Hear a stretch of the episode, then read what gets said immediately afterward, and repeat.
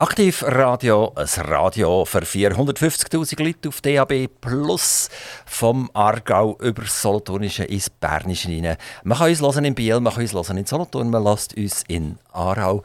Und seit wir noch ein bisschen mehr Antennenpower haben auf dem Berg, auf dem Jura oben, hört man uns vielleicht sogar bis und mit in die Stadt Bern. Wer Fragen an uns hat, jederzeit redaktion.aktivradio.ch. Dort sind wir für euch erreichbar. Wir garantieren, jede Frage wird beantwortet. Wir sind wieder in der Interviewzeit. Interview heisst interessante Personen, die sich bei uns einfinden, hier direkt an der Autobahnausfahrt Solothurn Ost im dunkelblauen Gebäude. Und heute habe ich bei mir ein Name, den ihr vielleicht auch schon kennt, vor allem wenn ihr schon mal eine Abstimmung äh, gemacht habt, wenn ihr nicht das Abstimmungskuvert einfach achtlos in Kübel geschmissen habt, äh, dann hat mich nachher interessiert, ob die Schweiz oder der Kanton gleich gestimmt hat, wie ihr gestimmt habt. Und für das, äh, um die Spannung ein bisschen zu bringen, haben wir ja Voraussagen, wie es jemand rauskommen könnte und währenddem das die Abstimmung läuft wie dass die Hochrechnungen funktionieren. Und das Gesicht dazu, das ist der Lukas Golder. Und genau der ist jetzt bei mir vis-à-vis. -vis. Lukas Golder, herzlich willkommen. Danke vielmals, guten Morgen miteinander. Lukas Golder, wie ist das? Ihr seid Politolog und als Politolog ist man so ein einer, der am Pult sitzt und Daten umkramt und äh, am Computer schaut und vielleicht mal ein Excel-Sheet macht und eine Statistik hinten rauslässt und dann irgendwann kommt, aha, ich hab's, oder? Und jetzt plötzlich äh, sind vier Fernsehkameras auf euch, äh, eine Regie, die euch sagt, wo ihr müsst herstehen, etc. Wie ist das das allererste Mal gesehen? Ja, das allererste Mal bin ich noch Telefonist als Freelancer von GFS Bern. Und ich habe mich die Studiorealitäten gewöhnt. Seit 1992 macht GFS Bern die Hochrechnungen am Abstimmungssonntag. Und ich glaube, mein erster Einsatz als Telefonist war 1997. Ich habe mich recht lange daran gewöhnen und ich darf sagen, dass ich mit verschiedenen Leuten, die ich schon so lange kenne, mehrere Jahrzehnte, dass irgendwie alles Vertrauen da ist, dass äh, das gut läuft und man hat mich auch getestet und das ist schon dann einigermaßen gelaufen. Also ich fühle mich relativ sicher. Reden wir zuerst mal über GFS Bern an und für sich. Ähm, das ist für uns ist das ein Kürzel. Wir werden uns noch kurz erklären, für was der Kürzel steht. Und lang ist ja so GFS Bern irgendeine Art Verein gewesen, oder hat noch nicht Bern geheißen, sondern einfach GFS geheißen. Und äh, irgendwann ist das nachher kommerzialisiert worden. Und das Gesicht dazu, der ist auch legendär. Das ist der Mann mit der Fliege, ist das gesehen. Das ist der Claude Longchamp der jetzt ein bisschen weniger äh, am Fernsehen vertreten ist. Er ist, glaube ich, auch nicht mehr Miteigentümer. Aber man hat so das Gefühl, dann ist GFS, ja, wo ja aufgetrennt worden ist zwischen Bern und Zürich, kommerzialisiert worden. Es ist so richtig schön Geld verdient worden. Und irgendwann habt ihr mit übernommen, also ihr seid Miteigentümer äh, von der GFS Bern. Vielleicht erzählt ihr ein bisschen einen historischen Abriss von der GFS. Was war vor 20, 30, 40 Jahren? Und wie sieht das heute aus? Ja, 1959 war natürlich die Situation noch ganz eine andere. Man hat schon ein bisschen Marktforschung kennt, aber noch nicht so die Sozial-, die Meinungsforschung. Das war noch ein bisschen neu. Und die Gesellschaft zur Förderung der praktischen Sozialforschung, GFS, ist gegründet worden als Verein, der damals noch in gut schweizerischen Manier Arbeitgeber, Arbeitnehmerverbände und verschiedene politische Trägerschaft hatte und wirklich als Verein fungiert hat. Das ist natürlich irgendwann ist, äh, ist natürlich die Form von angewandter Forschung an sich kommerzialisiert worden. Und genau dort ist das Problem gewesen, der Verein ist mehr oder weniger Klom und wir hat nachher als Lösung 1995 ein GFS Forschungsinstitut AG gegründet, wo der eben quasi der mehr und mehr die beiden damaligen Gründungsmitglieder von diesen beiden, von dieser AG äh, in Zürich und in Bern immer mehr spezialisiert haben. Das war eben in Bern der Claude Lanchon, der dann nachher 2006 äh, komplett sind wir als eigene Aktiengesellschaft daraus gegangen. Wir betreiben aber noch den Befragungsdienst in Zürich gemeinsam mit GFS Zürich. Also die Verbindung ist immer noch sehr gut. Die, der Geist von GFS der lebt. Äh, das ist immer noch die Idee, dass wir eigentlich die Forschung, wie wir sie machen, auch in der öffentlichen Diskussion als relevant erscheinen. Und das ist, glaube ich, immer noch das, was uns antreibt. Der kommerzielle Teil, kann man sagen, der bleibt beschränkt. Wir sind bei etwa 4 Millionen Umsatz pro Jahr ca. 20 Leute. Und wenn man den Markt von, von der Markt- und Meinungsforschung anschaut, dann ist die Marktforschung immer noch extrem viel wichtiger. Unsere wichtigsten Konkurrenten sind 10, 20 oder sogar 100 Mal grösser als wir. Also wir, wir kämpfen dort auch als Kleine mit, aber wir kämpfen für etwas, was wir mit sehr, sehr viel Herzblut immer noch machen. Die sagen Konkurrenten, die um Faktoren grösser sind, da reden wir aber nicht von der Schweiz, sondern da reden wir von Europa oder weltweit. Also der Markt ist tatsächlich schon längstens globalisiert gewesen, bei den ganz Grossen. Aber es gibt äh, jetzt auch, äh, zum Beispiel Link als Marktführer ist jetzt gerade übernommen worden von einem sehr starken Player aus Großbritannien. Der Markt funktioniert global, er funktioniert recht digital, er ist in einer Veränderung.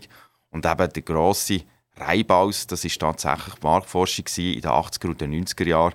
Man kann vielleicht sagen, diese Branche ist sozusagen die IT von der heutigen Zeit. Die, die redet vom Wort Forschung. Ein Forscher der hat für mich einen weißen Mantel an, er hat zwei Erlenmeyer-Kolben, er tut einen Bunsenbrunner an und er sagt auch, hurra, ich hab's, indem er etwas Neues herausgefunden hat. Das ist für mich ein Forscher. Oder vielleicht ein Physiker, der tatsächlich merkt, dass das Kleinste nicht das Atom ist, sondern dass es noch weit, weit, weit runtergeht.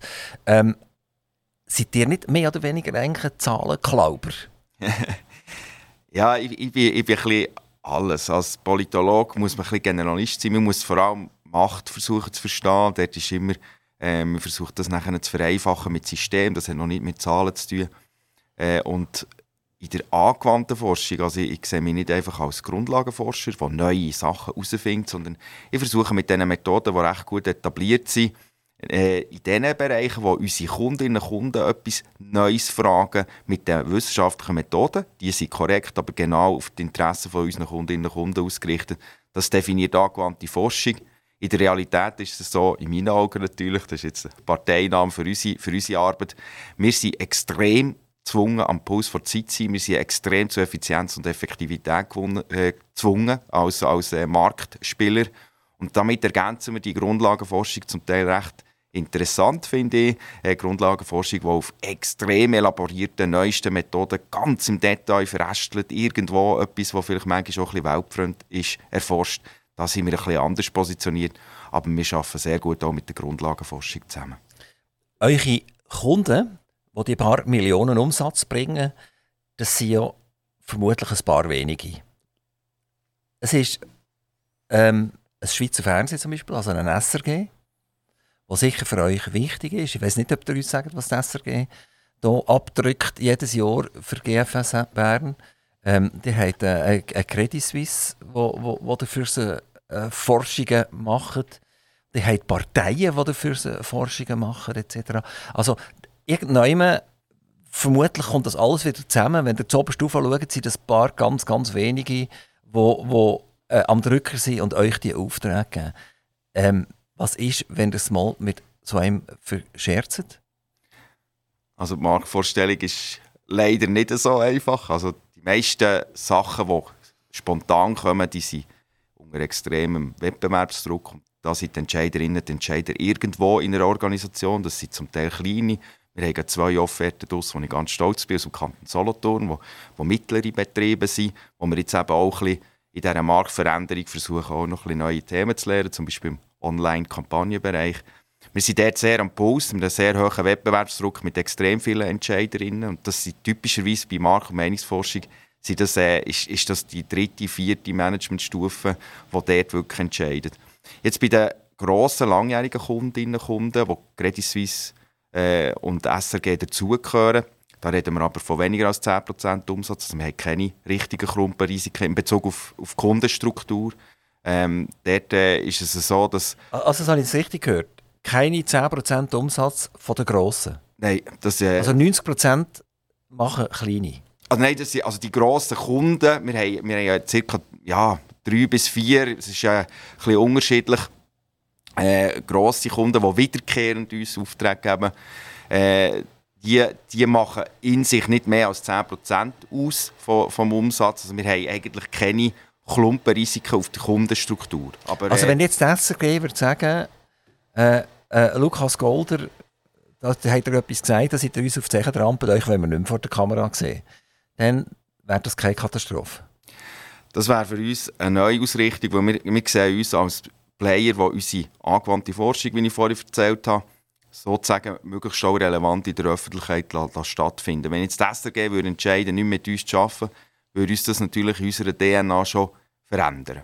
Es ist äh, so, dass wir nachher immer noch unbedingt relevant unsere Sachen müssen in der Öffentlichkeit stattfinden aber äh, wie man weiß, wenn man auch ein Startup ist wie dir im, im, Medienbereich, das ist nicht so einfach. Man kann auch im Online-Welt nicht einfach so von 0 auf 100 äh, auch Reichweite erzielen. Also das würde uns herausfordern wegen der Publizität, die uns das SRG gibt, aber nicht in Bezug auf Finanz. Eben, also die haben eigentlich mega gratis Werbung.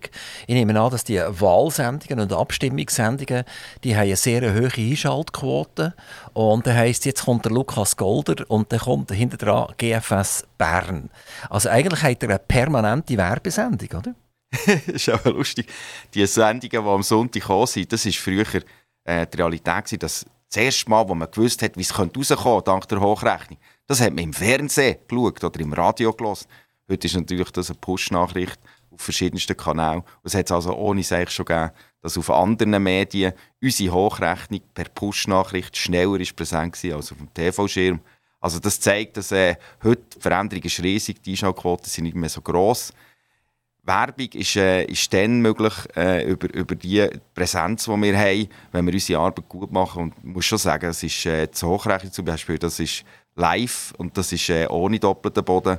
Also wir gehen auch erheblichste Risiken ein als kleine Unternehmen. Wenn wir uns dann mal täuschen, dann spüren wir es dann auch hart. GFS Bern hat die Chloe Jans als operative Leiterin. Ihr seid zwei Partner, das gehört dem Urs Bieri und das gehört euch, die GFS Bern. Und ihr habt euch entschieden, äh, äh, eine Chefin zu haben. Also dort müssen ihr folgen. Ist das so? Wir äh, sind dran, mehr und mehr hierarchiefrei zu werden. Wir sind in so einem Kulturprozess drin, wo wir jetzt gerade vorletzte Woche uns zurückgezogen haben. Wir waren ja 19 Leute jetzt in diesem Beispiel. Wir äh, geben uns eine Organisationsform, wo wir möglichst wenig mit hierarchischer Einflussnahme arbeiten, sondern mehr mit Eigenmotivation, Selbstorganisation. Und der gibt es Strukturen, die Hierarchie sind. Und die Hierarchien zwischen uns sind verteilt. Wir versuchen unsere Einflussnahme äh, als Verwaltungsrat und als Miteigentümer und als Co-Leiter so weit strukturieren, dass eben niemand sozusagen zu etwas gezwungen wird. Das ist letztlich der, der, das Ziel von diesem Prozess, sondern dass man eigentlich aus sich heraus kann, motiviert und frei und gut arbeiten. Aber ihr habt äh, die operative Geschäftsführung an eine Person delegiert. Das ist ja so, ihr selber das Geschäft nicht führen. Ist das, damit ihr mehr Zeit habt, eben für eure Forschung zu betreiben? Also ganz offen gesagt, meine Hauptaufgabe ist, äh, das Netzwerken und neue Ideen zu spiegeln. Es ist äh, bei den ganz spannenden Pro Projekten noch praktisch nie so gewesen, dass es von sich aus eine Anfrage gegeben hat, sondern wir haben verstanden, dass es neue Themen gibt, wie beispielsweise im E-Health-Bereich, äh, digitale Gesundheitsversorgung. Diese Themen bearbeiten wir seit 2006 und sind weltweit jemand von den ersten gewesen, die dazu Umfragen gemacht haben, nicht nur bei der Bevölkerung, sondern auch bei den verschiedenen Gesundheitsfachpersonen, die dort mitspielen, die dort sollen vernetzt werden Das ist unser Geschäftsmodell. Wir müssen neue Ideen spielen und für das auch nachher im privaten Markt Geld finden. Das ist meine Hauptaufgabe. Sie sind ja hier jetzt bei einem regionalen Radio. Ein Radio, das drei Kantone berieselt. Und äh, ihr seid ja hier eher im, Nationalen tätig. Jetzt müssen wir vielleicht noch sagen, wieso dass ihr überhaupt als Gast zu uns gekommen seid. Ihr wohnt nämlich hier in der Region. Wie ist es dazu gekommen und wo seid ihr aufgewachsen? Ich bin zwischen Bern und Thun in Säftigen aufgewachsen, äh, in einer, als Sohn von einem Landarzt und ich bin in diesem Sinne auch ein, ein Landei geblieben. Und äh, habe nachher in Bern studiert und habe nachher bei einem Nachdiplomstudium meine heutige Partnerin äh, kennengelernt. Die ist in Zuchwil aufgewachsen und ich bin wegen ihr auf Solothurn migriert und habe gesagt, ich möchte ein bisschen aufs Land. Jetzt wohnen wir auf, in Fraubrunnen. Ist sie denn im gleichen Umfeld tätig? Ist sie auch Politologin? Nein, sie ist in einem ganz anderen Ort. Sie ist in Kommunikation und heute macht sie Klinikmanagement. Ähm, wie, wie, ist das so für euch? Von dem äh, urbanen, säftigen in das äh, dörfliche Feldbrunnen, das war ein Kulturschock, gesehen ich Ich bin extrem gut aufgenommen worden in Kanton Solothurn und ich habe das nie ganz abschließend verstanden Aber was, was ich hier extrem schätze... Also sie haben nicht verstanden, dass du gut was, aufgenommen Ja, aber das, wenn ich zum Beispiel, ich bin mehrmals um, umgezogen in meiner Vergangenheit an verschiedenen Orten und habe das nie so offen erlebt wie in Solothurn. Also in der Stadt wie auch, wie auch eben in der Umgebung. Und ich, ich erlebe hier Solothurn als kleine Schweiz, wo alle mit allen irgendwie auch reden, wo man versucht miteinander auszukommen, äh, wo es so eine gemeinsame Struktur gibt, wo man sich eben noch in der Stadt, äh, ist halt auch eine kleine Stadt, auch noch grüßt. Äh, meine Partnerin kennt da hier viele Leute und irgendwie bin ich von Anfang an hier wohl und willkommen gewesen. Äh, ich schätze das sehr. Hat das auch etwas damit zu tun, dass ihr der Lukas Golder seid und immer wieder mal in eine Fernsehkamera reinschaut? Nein, ganz und gar nicht. Das, äh, vor 15 Jahren hatte ich, hatte ich äh, wenig Medienpräsenz, gehabt, bin selten mal im Fernsehen gekommen. Also das ist äh, hier einfach die offene Kultur, die gelebt wird und die ich extrem schätze. Wir kennen auch eben das grosse Zürich. Wir sind immer so ein bisschen, ein bisschen frustriert. Ein bisschen, oder? Dann gehen wir nach Zürich und dann sagen die, Solothurn ist das etwas zum Essen. Äh, das ist euch wahrscheinlich in Säftigen etwas ähnlich gegangen. Also man hat das Gefühl, wir werden nicht ganz ernst genommen. Äh, wie, wie sieht das empirisch aus? Stimmt das? Ja, oder es ist ja auch ein bisschen, wenn man Deutschland äh, von uns aus das Gefühl hat, die Deutschen, die haben das Gefühl, wir sind die kleinen Schweizer Lines es ist manchmal schon der erste Eindruck, aber der zweite Eindruck ist, ähm, ich arbeite mit vielen Leuten, die, die Politik sehr ernst nehmen, professionell politische äh, Prozesse begleiten und ich glaube, dass es extrem geschätzt ist, dass in Bern zum Beispiel eben die, die Politik mit einer gewissen Gemächlichkeit gepflegt wird. Das ist ja auch durch das Gebäude so. Und die Gemächlichkeit, wo, wo man den Berner nachher sagt, ich bin ja ursprünglich von der, das ist zum Beispiel auch so etwas, was, glaube ich, in Zürich sehr geschätzt wird. Und das ist auch bei den Deutschen so, wenn man genau lässt, dann wissen die schon, dass wir gut unterwegs sind. Also eigentlich sagen wir, wir, wir dürfen einen dickeren Hals machen? Ich glaube, wir müssen schauen, wie stark dass sich der Kanton Zürich und die Stadt Zürich in den letzten 20 Jahren verändert haben. Der geht die Post extrem ab. Zum Beispiel im Negativ oder positiv? positiv? Ich finde, es ist eine extrem spannende äh, Jungunternehmergeist im, im, äh, im Raum Zürich herum. Man versucht sich digital aufzustellen, man hat flachere Hierarchien, man verändert auch die grossen Konzerne. Und diesen Prozess finde ich absolut interessant. Und es ist auch, muss sagen, der Standort ist ja von den Banken geprägt, die ein traditionelle Geschäftsmodell haben. Heute ist extrem viel mehr Dynamik da und äh, der Kanton Zürich und der Stadt Zürich geht es finanziell sehr gut, trotz der Restrukturierungen, die bei den Banken waren in den letzten 20 Jahren. Ja, und äh, durch das können äh, die Stadt Zürich auch ihre Posi politische Position verändern. Es ist äh, eine linke Regierung, die auch Mehrheiten kann bilden und sich auch kann durchsetzen kann. Es wird immer wieder schwieriger. Also Leute, die ich kenne, das fängt beim Baugesuch an, das fängt bei, Schul bei Schulproblematiken geht es weiter etc. Also man hat so ein das Gefühl, jetzt als Außenstehender, wenn man, wenn man als Adler auf das Zürich schaut, dort ist nicht alles so toll, was abgeht. Und ob die langfristig das alles durchsetzen können, was sie im Moment machen, schaue ich jetzt persönlich eher als negativ an. Die sieht es ja gerade ein bisschen umgekehrt. Ja, oder wir, wir reden da über letztlich auch ein den Stadt-Land-Unterschied, wo, wo in vielerlei Hinsicht die Welt bewegen und auch die Schweiz bewegen.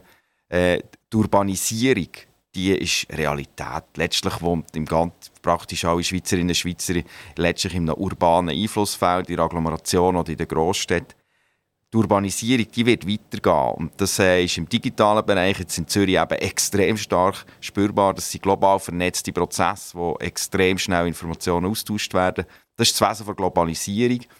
Zürich profitiert von dem die Stadt extrem. Sie hat eigentlich alles, was sie braucht. Sie hat äh, Uni, Flughafen etc. Die Infrastruktur ist perfekt. Die Leute sind perfekt ausgebildet für den Weg, der da vor uns ist.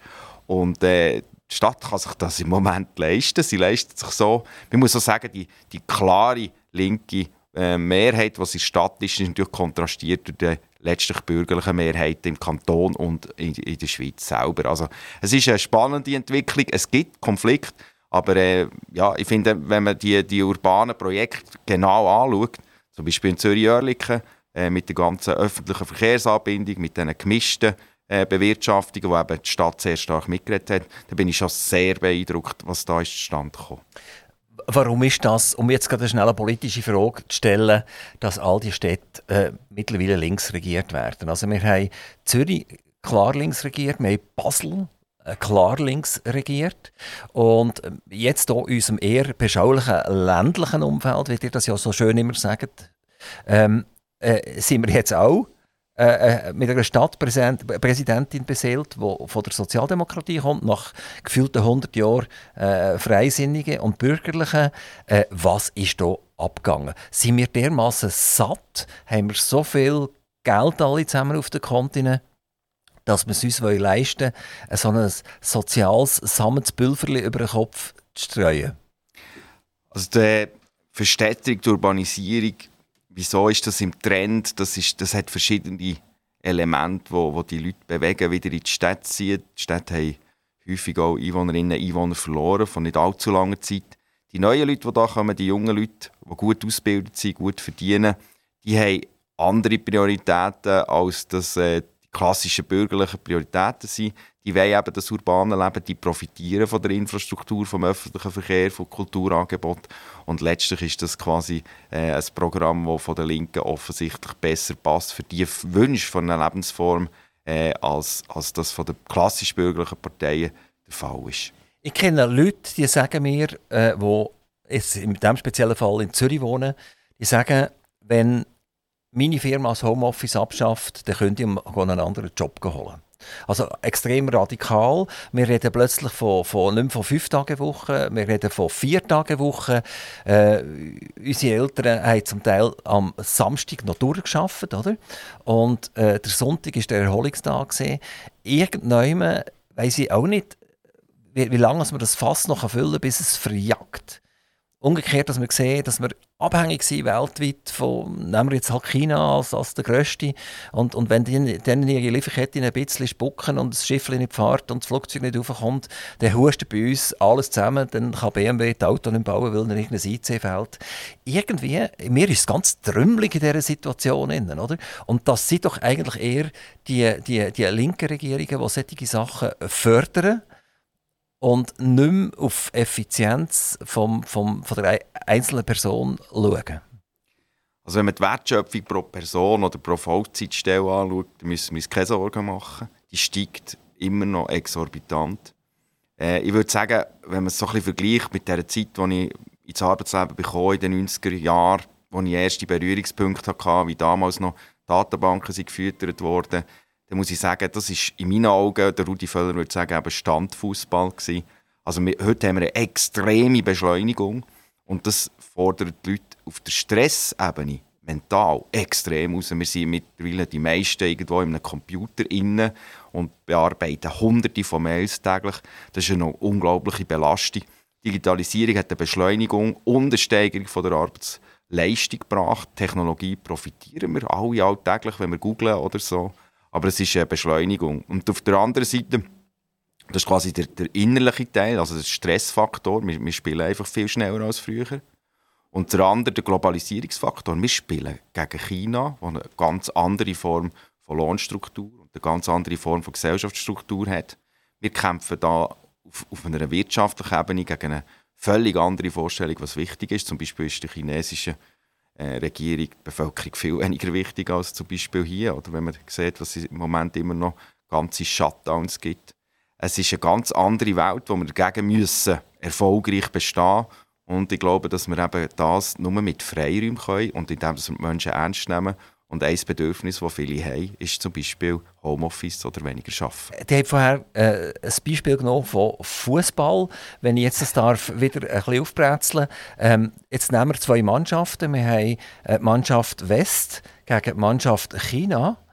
Und äh, die Chinesen die haben einen Trainer, der sie effektiv drillt die kommen auf den Platz und die sind mit 100% da. Und äh, äh, die Fußballmannschaft West sagt, heute können wir leider nicht shooten. Wir haben vier Tage Woche und heute wäre der fünfte Tag. Äh, oder, oder shooten wir eh nicht mehr auf dem Feld, weil wir nur noch daheim töckeln, wir machen ein Homeoffice. Irgendwie geht das nicht mehr auf. Da spielt ja fast die chinesische Fußballmannschaft gegen ein leeres Goal vom Gegner. Ja, da bin ich sehr gespannt, wie es wird. Oder wir haben ja immer noch interessanterweise sehr hohe, jetzt in der Schweiz eine sehr hohe Erwerbsbeteiligung der Frauen. Einfach mit vielen Frauen, die Teilzeit arbeiten. Also wir haben gar nicht so äh, wenig Stunden im Vergleich, jetzt im europäischen Vergleich, die wir leisten. Wir haben natürlich deutlich weniger als in Japan beispielsweise. Aber wenn man Produktivität anschaut, dann können wir eigentlich stolz sein. Und vielleicht noch ein Hinweis in Bezug auf Innovation. Ich bin sehr gespannt, wie das bei diesen ganzen äh, neuen Technologien, aber auch in der Pharmabereich sich entwickelt. Aber zurzeit kann man schon noch relativ klasse und auch ein bisschen stolz sagen, dass viele grosse Innovationen von der Zeit eher aus der Schweiz kommen. Wir sind dort auch in vielen Bereichen innovationsführend und eben weniger aus diesen stark strukturierten, stark hierarchischen Formen von Gesellschaften. Und das hat mit Kreativität zu tun, die man vielleicht auch auf dem Fußballplatz findet. Hat das nicht etwas mit äh, Schulternklopfen zu tun, was ihr jetzt gerade gesagt habt? Also Amazon ist keine Schweizer Firma. Äh, Google ist keine Schweizer Firma. Microsoft ist keine Schweizer Firma. TikTok ist nicht schweizerisch. Ähm, und trotzdem sagen wir, wir sind extrem innovativ. Wir sind doch einfach die kühlsten und die besten. Also die Innovation kommt meines Erachtens vom Gespür her immer noch aus den USA und immer wie mehr aus China. Aber wir spielen dort nur noch eine sekundäre Rolle. Die könnt vielleicht jetzt aus solchen empirischen Forschungen etwas mehr anderes sagen, dass sie da völlig falsch liegen. Ich werde als Beispiel ich schnell die Autoindustrie bringen. Die deutsche Autoindustrie ist ja die begehrteste Industrie im Autobereich der Welt. Wer, wer ein deutsches Auto hatte, hat ein Auto gehabt, und wer kein deutsches hatte, hat kein Auto gehabt, hat einfach irgendetwas mit vier Rädchen. Wir gehen jetzt in den Wandel von der Elektromobilität. Und ich werde eine Behauptung aufstellen, die Elektromobilität macht das Gleiche wie beim Kompi. Als ich angefangen habe mit der IT, wenn man eine Offerte gemacht hat und man IBM drin hatte, dann hat man gewonnen. Und wenn man nicht IBM drin hatte, dann hat man verloren. Das ist damals so gesehen. Punkt Schluss. Äh, auch wenn es eine Evaluation ist, zuletzt hat immer dort die Offerte, die IBM drin war, die hat eigentlich, eigentlich gewonnen. Und dann hat es eine Vertreibung aus dem Paradies. Plötzlich ist das nicht mehr der Fall gewesen. Und heute ist euch vermutlich schnuppewurst, was für eine Marke auf dem Kompi drauf steht. Es gibt noch ein paar Jünger, die, die sagen, ja, es muss unbedingt das sein. Aber die Mehrheit der Leute, das Ding muss ein paar Tasten haben, muss ein Bildschirm haben, der einigermaßen funktioniert und gut ist. Oder? Und genau das Gleiche scheint in China abzugehen mit der Autoindustrie, mit der Elektroautoindustrie, dass die Leute plötzlich sagen, ja, wie groß ist die Batterie? Wie groß ist die Reichweite? Wie hoch ist die Beschleunigung von dem Fahrzeug?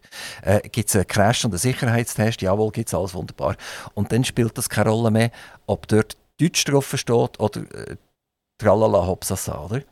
Also, ich, ich komme wieder zurück zu meiner Fußballmannschaft. China hat wahrscheinlich eine sehr starke Fußballmannschaft und eine Fußballmannschaft, wo, wo, wo die Regeln in, in diesem Spiel neu wird definieren. Ja, gut. Wir reden natürlich wieder auf verschiedenen Ebenen, Technologie, Wettbewerb und Gesellschaft. Ich kann vielleicht für Gesellschaft reden. Ich glaube, dass äh, gerade äh, wenn man Fußball anschaut, sieht man, wie wichtig Strukturen sind. Äh, man hat in der Schweizer Nationalmannschaft, die in einem global mehr oder weniger wichtigen Sportart durchaus kann mithalten kann, selbst beim Fußball.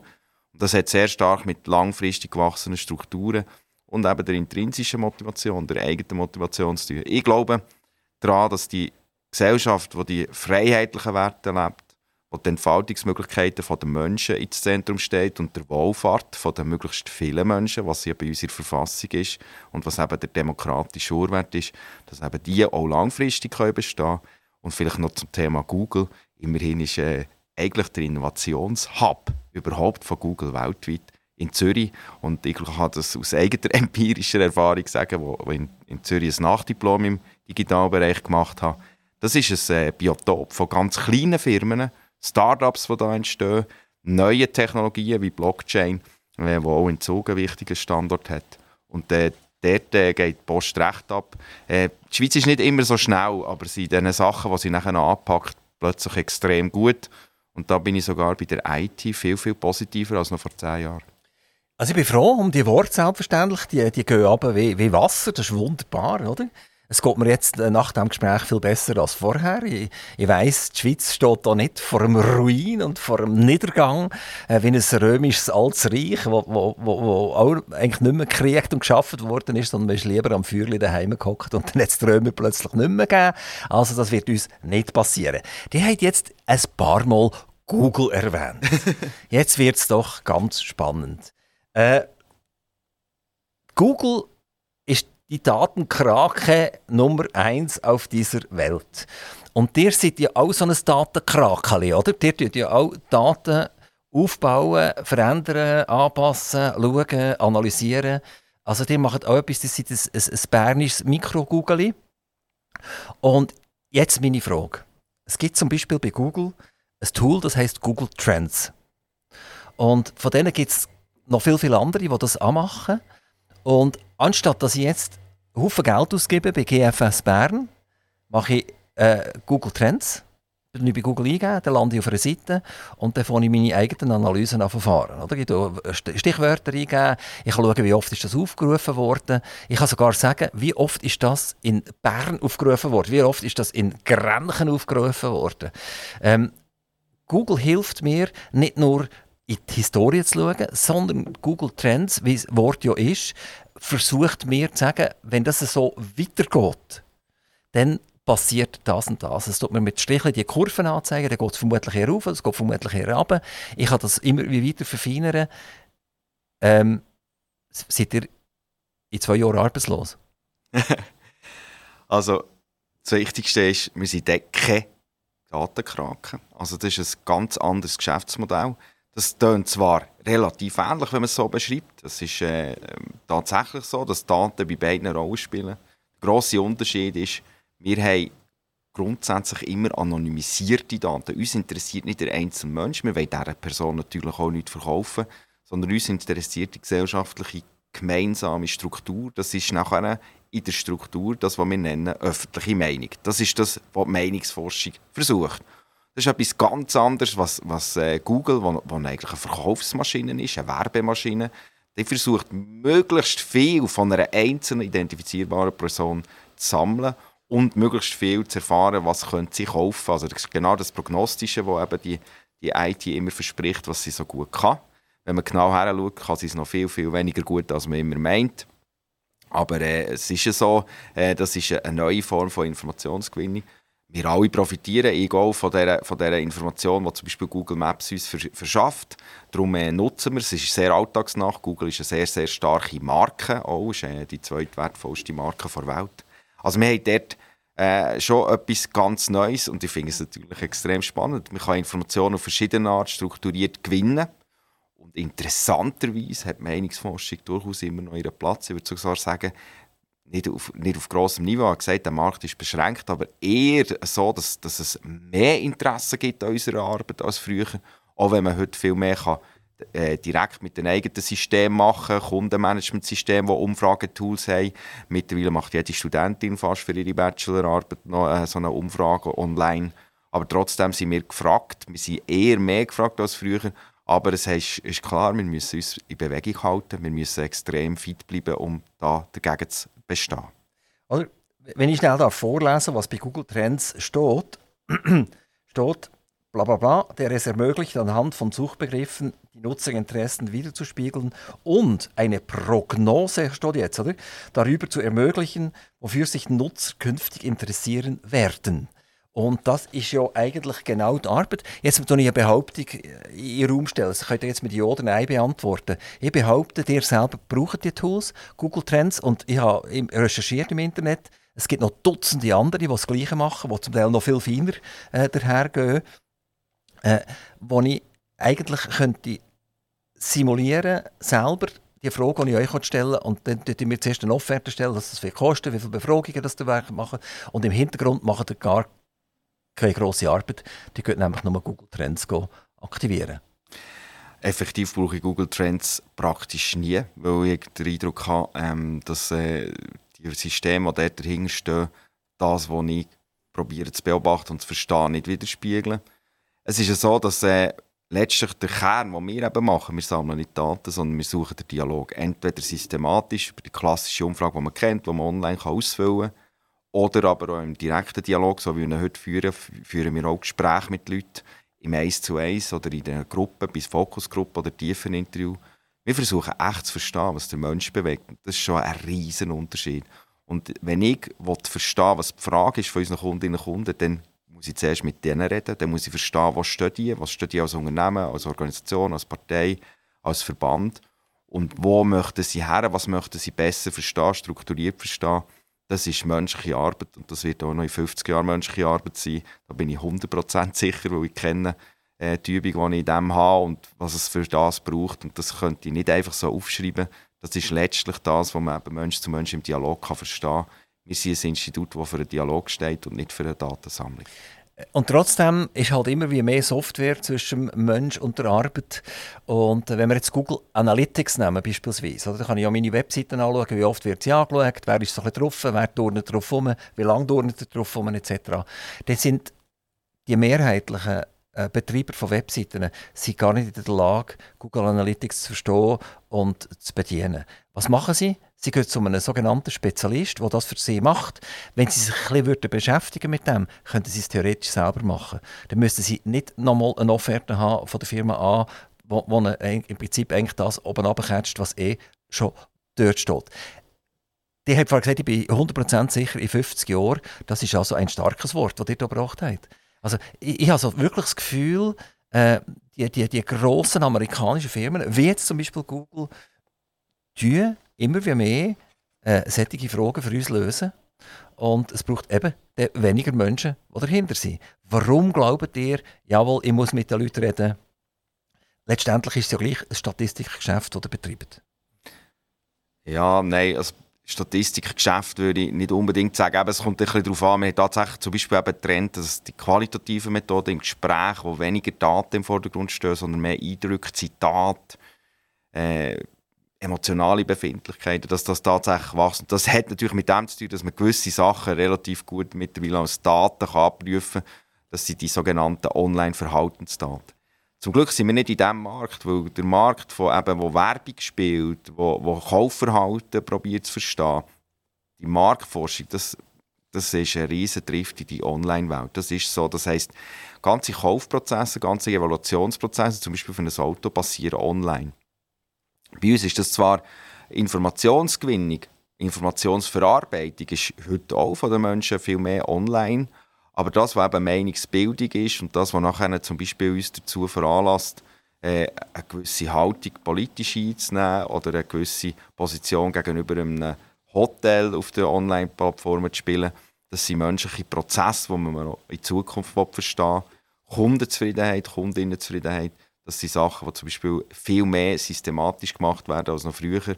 Und auch dort können wir einen Beitrag leisten, weil wir eben als quasi eben Vertrauenspartner, der nicht einfach die Daten sammeln, äh, entanonymisiert und den Kunden optimieren, sondern wir können von außen eine Art glaubwürdiges Feedback geben. Das sind Formen von menschlichem Austausch, äh, wo ich auch ganz sicher bin, dass eigentlich Geschäfte auch noch in Zukunft von Mensch zu Mensch werden funktionieren. Auf eurer Webseite findet man verschiedene Arten, wie ihr arbeitet. Campaigning, Issue Monitoring, Reputationsanalysen und das Wort Reputationsanalyse, das ist mir gerade ins Auge gestochen. Und das interessiert mich jetzt. Ähm, ist das so, dass eine Firma sich selber nicht mehr einschätzen kann? Eine Partei kann sich selber nicht mehr einschätzen, obwohl sie ein Management hat oder obwohl sie eine Parteileitung hat dass die jetzt müssen tatsächlich äh, eine Firma dahinter hetzen und ich kann euch sagen, äh, jawohl, das ist gar nicht mehr gut. Eure Reputation ist im absoluten Keller. Obwohl sie es eigentlich schon lange gewusst haben. Ähm, das ist mal die Analyse, also es ist im Keller und dann sagen dann einander, was sie müssen ändern Wie funktioniert das, wenn jetzt äh, eine Firma, Credit Suisse ist ja zum Beispiel äh, ein wichtiger Kunde von euch, wo jährlich gewisse ähm, Umfragen machen und die machen Analysen daraus. Credit Suisse hat ja vermutlich im Moment notwendig, eine Reputationsanalyse äh, zu machen. Wie funktioniert das? Also Credit Suisse ist tatsächlich nicht Kunde von uns äh, in diesem Bereich, aber ich weiß, dass sie auch ähnliche Sachen machen. Das Interessante ist, dass ähm, sehr viele äh, Unternehmen, Organisationen ihr Image unterschätzen. Also wenn man zu externen Partnern geht, zum Beispiel für sich zu beraten, wie man sein Image verbessern kann, geht man immer davon aus, ah, wir sind ganz schlecht da. Und das ist ähm, tatsächlich auch so. Ein Berater würde natürlich nicht sagen, wo, wo Kampagnen verkauft, Image-Kampagnen, dass es äh, nicht so wäre. Wenn wir nachher sozusagen als Kontrollinstanz kommen und wirklich sagen, okay, von welcher Gruppe wollt ihr eigentlich wissen, wie ihr da steht, was wollt ihr verstehen, wo ihr äh, vielleicht auch in der, in der Wahrnehmung Probleme habt oder in den Leistungen im Angebot, dann äh, kommt man nachher auf gewisse Gruppen und meistens ist es besser zu vertrauen, Glaubwürdigkeit und eben die, die Image-Komponenten, die wir da erfassen, als die meinen. Und Verbesserungspotenzial, das ist meistens viel konstruktiver. Da komme ich genau zu dem zurück von vorhin. Wir Menschen haben eigentlich ein Urbedürfnis Vertrauen, nicht nur untereinander, sondern auch gegenüber einer Organisation, man vielleicht Kundin ist. Und der Wunsch zu vertrauen, der hat eben auch zum nachher quasi die logische Folge, dass wenn es dem mal nicht gut geht, wie vielleicht jetzt zum Beispiel der Credit Suisse, dass man sagt, ich glaube an die heutige Struktur, an die heutige Führung, dass sie das verbessern, dass sie Fehler aus Fehlern lernen. Und das ist so ein urmenschliches Bedürfnis eigentlich, dass man daran glaubt, das Positive. Und das ist meistens eigentlich das, was wir herausfinden.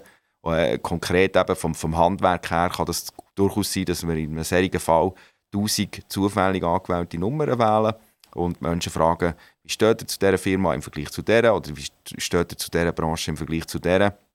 Das sind nachher die typischen telefonischen, jetzt, wir machen auch online und verschiedene andere Methoden, telefonische Umfragen, die wir nachher in einem solchen Fall machen würden, bei 1000 Leuten typischerweise oder ein bisschen mehr. Wie, wie sieht es aus mit eurem Spannungsfeld, wo ihr drin sind? Das kann ja durchaus sein, dass ihr von, einem, von einer Firma einen Auftrag bekommt und beim nächsten Auftrag müsst ihr es, äh, jetzt salopp gesagt, ein bisschen in die Pfanne hauen. Ich mache nachher, bleiben wir gerade bei der Credit Suisse, da kommen zum Beispiel einen Auftrag über, wie sieht das aus, äh, die schweizerische Bankenwelt, wie ist die Reputation von der schweizerischen Bankenwelt? Und das bekommen wir jetzt vom Bund zum Beispiel über, weil sie wollen wissen, wie geht das weiter mit den Schweizer Banken. Dann machen wir das und dann findet ihr raus, CS hat im Moment tatsächlich ein Problem durch die vielen, vielen Milliarden. Das ist medial breittreten worden, äh, äh, verloren sie worden, die Milliarden. Ähm, äh, die Leute haben ein schlechtes Gefühl, also kann man davon ausgehen, dass wahrscheinlich bei der Analyse tatsächlich äh, äh die, die Firma wird schlecht rauskommen. Jetzt aber umgekehrt, äh, müsst ihr wieder für sie arbeiten und im, im anderen Bericht hätte man sagen, eigentlich, ja, das ist nicht mehr so cool, oder? Ähm, ihr seid doch permanent in diesem Spannungsfeld drin. Es gibt eine einfache Antwort in Bezug auf meine politologische Arbeit, das ist Konkordanz. In der Schweiz sind wir eigentlich in allen Sphären der Gesellschaft darauf angewiesen, dass alle miteinander irgendwie noch können, den Dialog finden und dass man irgendwo äh, vorwärts kommt. Politisch, gesellschaftlich und wirtschaftlich. Und das andere ist meine, also das eine ist quasi eine analytische Sicht und das andere ist eine Rollensicht. Meine Rolle ist in aller Regel so, dass ich muss hören im Dialog mit den Leuten, die wir befragen, eben dem Telefon zum Beispiel, was denken die wirklich, was ist wirklich ihre Meinung und das nachher in ein Paket gießen, das, was wir da also in diesem Dialog herausfinden, wo ich nachher unsere Auftraggeberinnen und Auftraggeber wie zurückspiele. Und meine Rolle in dem ist ganz eindeutig die Diplomat. Ich, ich habe sicher nicht die Aufgabe, sie in die Pfanne zu holen. Ich habe auch nicht das Interesse, ihnen zu sagen, es geht euch schlecht, ich muss da noch Beratungsleistungen verkaufen. Meine Rolle ist dann ideal geleistet, wenn ich es diplomatisch so überbringe, dass sie es verstanden haben und dass sie daraus nachher von sich aus motiviert sind, Anpassungsleistungen vorzunehmen. Das ist eigentlich unsere äh, lautere Aufgabe. Und bis jetzt habe ich, muss, äh, muss ich sagen, habe ich sehr, sehr selten in dieser Form Interessenkonflikte gehabt, weil schlussendlich Daten kann ich nicht verändern. Die Rückmeldungen, die wir haben aus diesen Interviews, kann ich nicht ändern. Also muss ich es so überbringen, dass es in meinen Augen, nach, nach meiner Rolle, möglichst maximale Wirkung erzielt. Und das sicher nicht mit ihrer Pfanne holen. Genau, das ist vielleicht ein bisschen überdreht gesagt, aber hat er noch nie ein Telefon bekommen, das nachher rote Ohren hatte, wo einer gesagt hat, hey, dass, wenn nochmal so eine Umfrage gestartet wird mit so einem Resultat, dann gibt es keine Aufträge mehr für GFS Bern.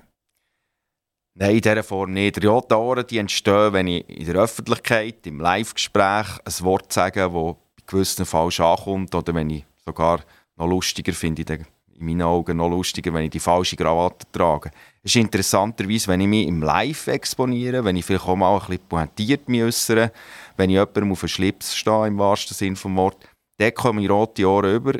Das muss ich aushalten, aber ich muss sagen, es tut mir extrem weh, weil es ist natürlich nicht meine Rolle. Ich will diplomatisch, ich will niemand so provozieren, dass es rote Ohren gibt, aber das ist tatsächlich im Live halt eher wahrscheinlich als in unserer Arbeit. In unserer Arbeit haben wir wirklich sehr selten solche Konflikte, weil man uns glaubt und äh, ja, ich glaube auch uns in dem Sinn, dass wir nicht irgendeine Form probieren, in eine gewisse Richtung die Feedbacks steuern, die wir bekommen, sondern wir probieren die Feedbacks so klar und so deutlich wie möglich überzubringen gegenüber unseren Auftraggeberinnen und Auftraggebern. Wie ist das bei den Telefonbefragungen? Wir selber gehen die extrem auf den Wecker, oder? Also wenn mir einen anruft und sagt, ich bin bla bla bla vom Institut so und so, dann hänge ich nicht einfach ab, sondern ich sage, äh, bitte streicht meine Nummern, ich, will, ich will nicht teilnehmen. Ähm, wie, wie reagieren die Leute so generell?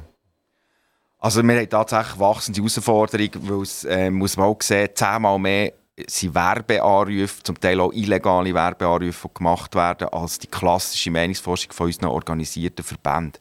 Das sind vergleichsweise wenig Telefone und äh, von denen, die eben in diesem Verband Swiss Interview ähm, zusammen sind, das sind noch sieben Institute, die so telefonieren und Meinungsforschung machen, anonyme Markt- und Meinungsforschung. Für die ist es äh, ist zunehmend schwierig. Es ist natürlich auch extrem schwierig für uns, weil wir auch 20% von diesen Telefonen machen mittlerweile per Mobilfunk.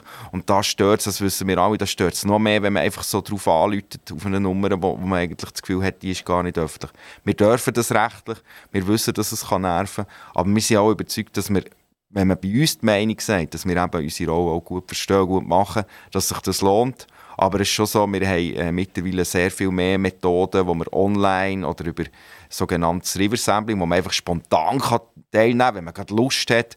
Dort probieren wir ähm, eigentlich sozusagen den Drift weg vom Telefon auch ein bisschen aufzufahren.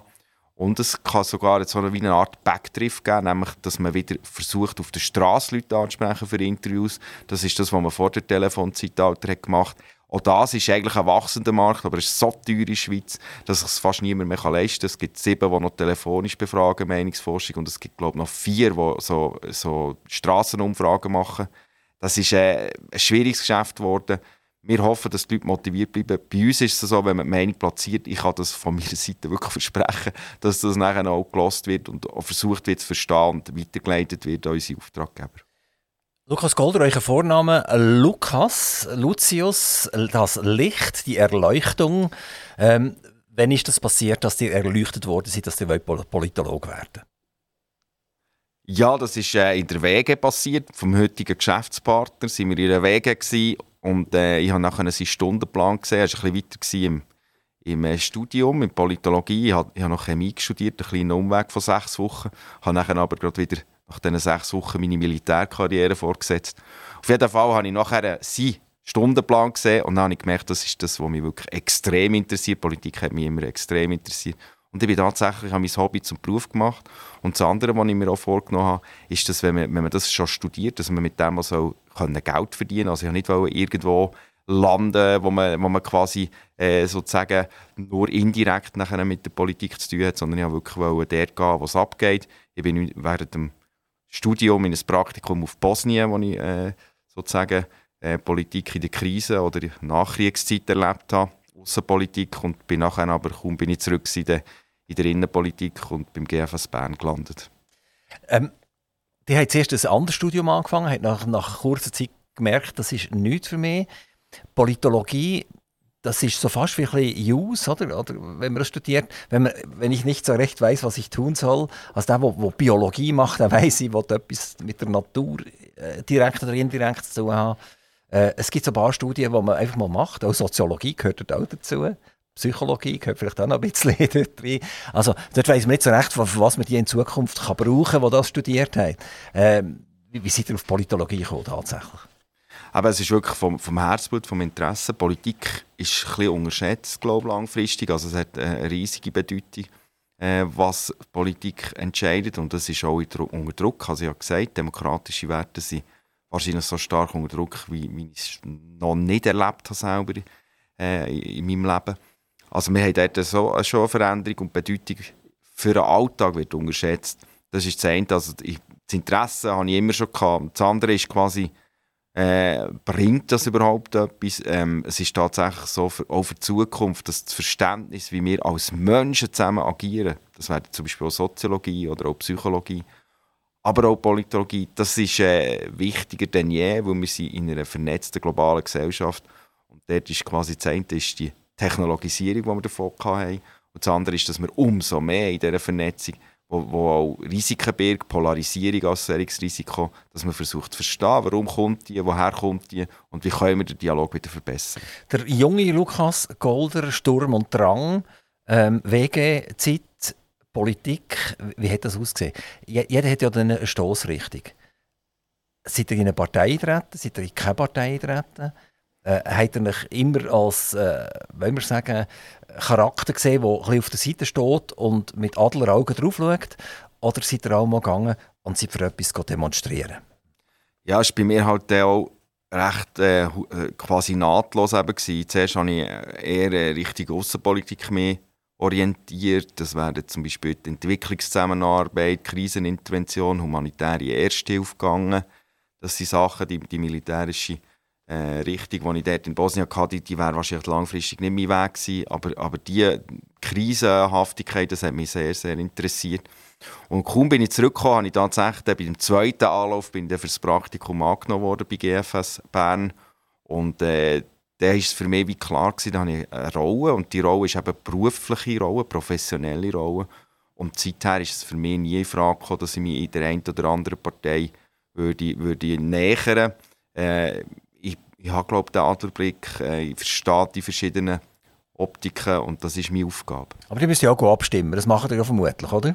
Natürlich. Ihr nicht nur Statistiken machen und Voraussagen machen, sondern ihr könnt selber auch den Wahlzettel oder den Stimmzettel einwerfen. Äh, ich frage jetzt nicht den Lukas Golder äh, von 2022, sondern ich frage, frage den Lukas Golder, der 18, 19 war, als er das erste Mal einen Stimmzettel dürfen einwerfen In welche politische Richtung ist er damals gegangen? Also es gibt äh, eine Abstimmung, die in meiner Generation äh, recht prägend war, das war die zum EWR. Gewesen. Und äh, ich habe damals äh, mit überzeugter EWR-Ja-Stimmenden habe ich, habe ich ähm, nicht können verstehen, wie sich der Bundesrat in dieser Frage verhalten hat während dem Abstimmungskampf. Und ich habe nicht können verstehen, wie man überhaupt dagegen kann sein kann. Und äh, nach 20 Jahren Forschung kann ich sagen, ich bin bei beidem recht viel weitergekommen im Verständnis, warum das es so ist gekommen. Also Sie damals sagen, jawohl, EWR ja, Genau. Und wenn ihr jetzt heute wieder den Zettel einwerfen müsst, würde ein Nein stehen? Nein, wenn ich heute in der Rolle als Bürger agiere, dann mache ich die Rolle im Rahmen von meinem Stimmgeheimnis und würde das nachher nicht sagen. Gut, also wir bohren nicht mehr weiter. Äh, äh, Lukas Golder, ähm, wenn das Interview fertig ist, dann erfülle ich noch einen Wunsch. erfüllen. Jetzt habe ich auch immer fragen und ein bisschen löchern ein bisschen und dann werde ich das Mikrofon noch ganz kurz auftun, wo ihr selber einen Wunsch dürft äußern, den ich gar nicht frage. Es darf nur ein Wunsch sein, es darf nur 30 Sekunden sein und ich wiederhole es noch einen, ein Wunsch, 30 Sekunden, weil die meisten, die nachher das Mikrofon offen haben, dann kommt es so richtig äh, schwallweise raus und es bleibt nicht bei dem einen. Also euch gut überlegen, weil es euch ein Wunsch ist, das ist privater Natur, äh, das kann familiärer Natur sein, das kann Job sein, das kann die SRG sein, äh, das kann irgendetwas sein. Egal was es ist, es ist einfach ein Wunsch. Wir hören schnell unseren Jingle und sind nachher gleich wieder zurück. Der Lukas Golder, wohnhaft im solothurnischen Feldbrunnen, wird jetzt seinen Wunsch äußern. Ja, wir haben während der Polarisierung es nicht mehr so richtig geschafft, miteinander diskutieren über Gräben hinweg, bei, der Arbeit oder auch an vielen anderen Orten, natürlich auch in der Politik. Und die Gräben die haben zu einer scharfen Polarisierung, zum Beispiel zwischen Impfskeptikerinnen dem Rest der Bevölkerung führt. Ich hoffe, dass man jetzt versucht, die Gräben zuzuschützen, dass man aufeinander zugeht, dass man auf anderen Ebenen vielleicht als jetzt bei dieser blöden Covid-Geschichte versucht, wieder einander zu verstehen. Und äh, ich hoffe damit, dass wir die Werte von der Schweiz, nämlich Konkordanz, wieder stärken können. Wir würden euch gerne unterstützen. Konkordanz soll auch bei Aktiv Radio gelten. Vielen herzlichen Dank, Lukas Golder, dass ihr vorbeigekommen seid. Wir freuen uns, vielleicht später wieder mal etwas von euch zu hören, wenn wieder interessante Abstimmungen über die Bühne sind gegangen, wenn die Schweiz sich ein bisschen verändert hat. Wie ihr das seht, es ist spannend. Merci vielmals. Merci auch vielmals.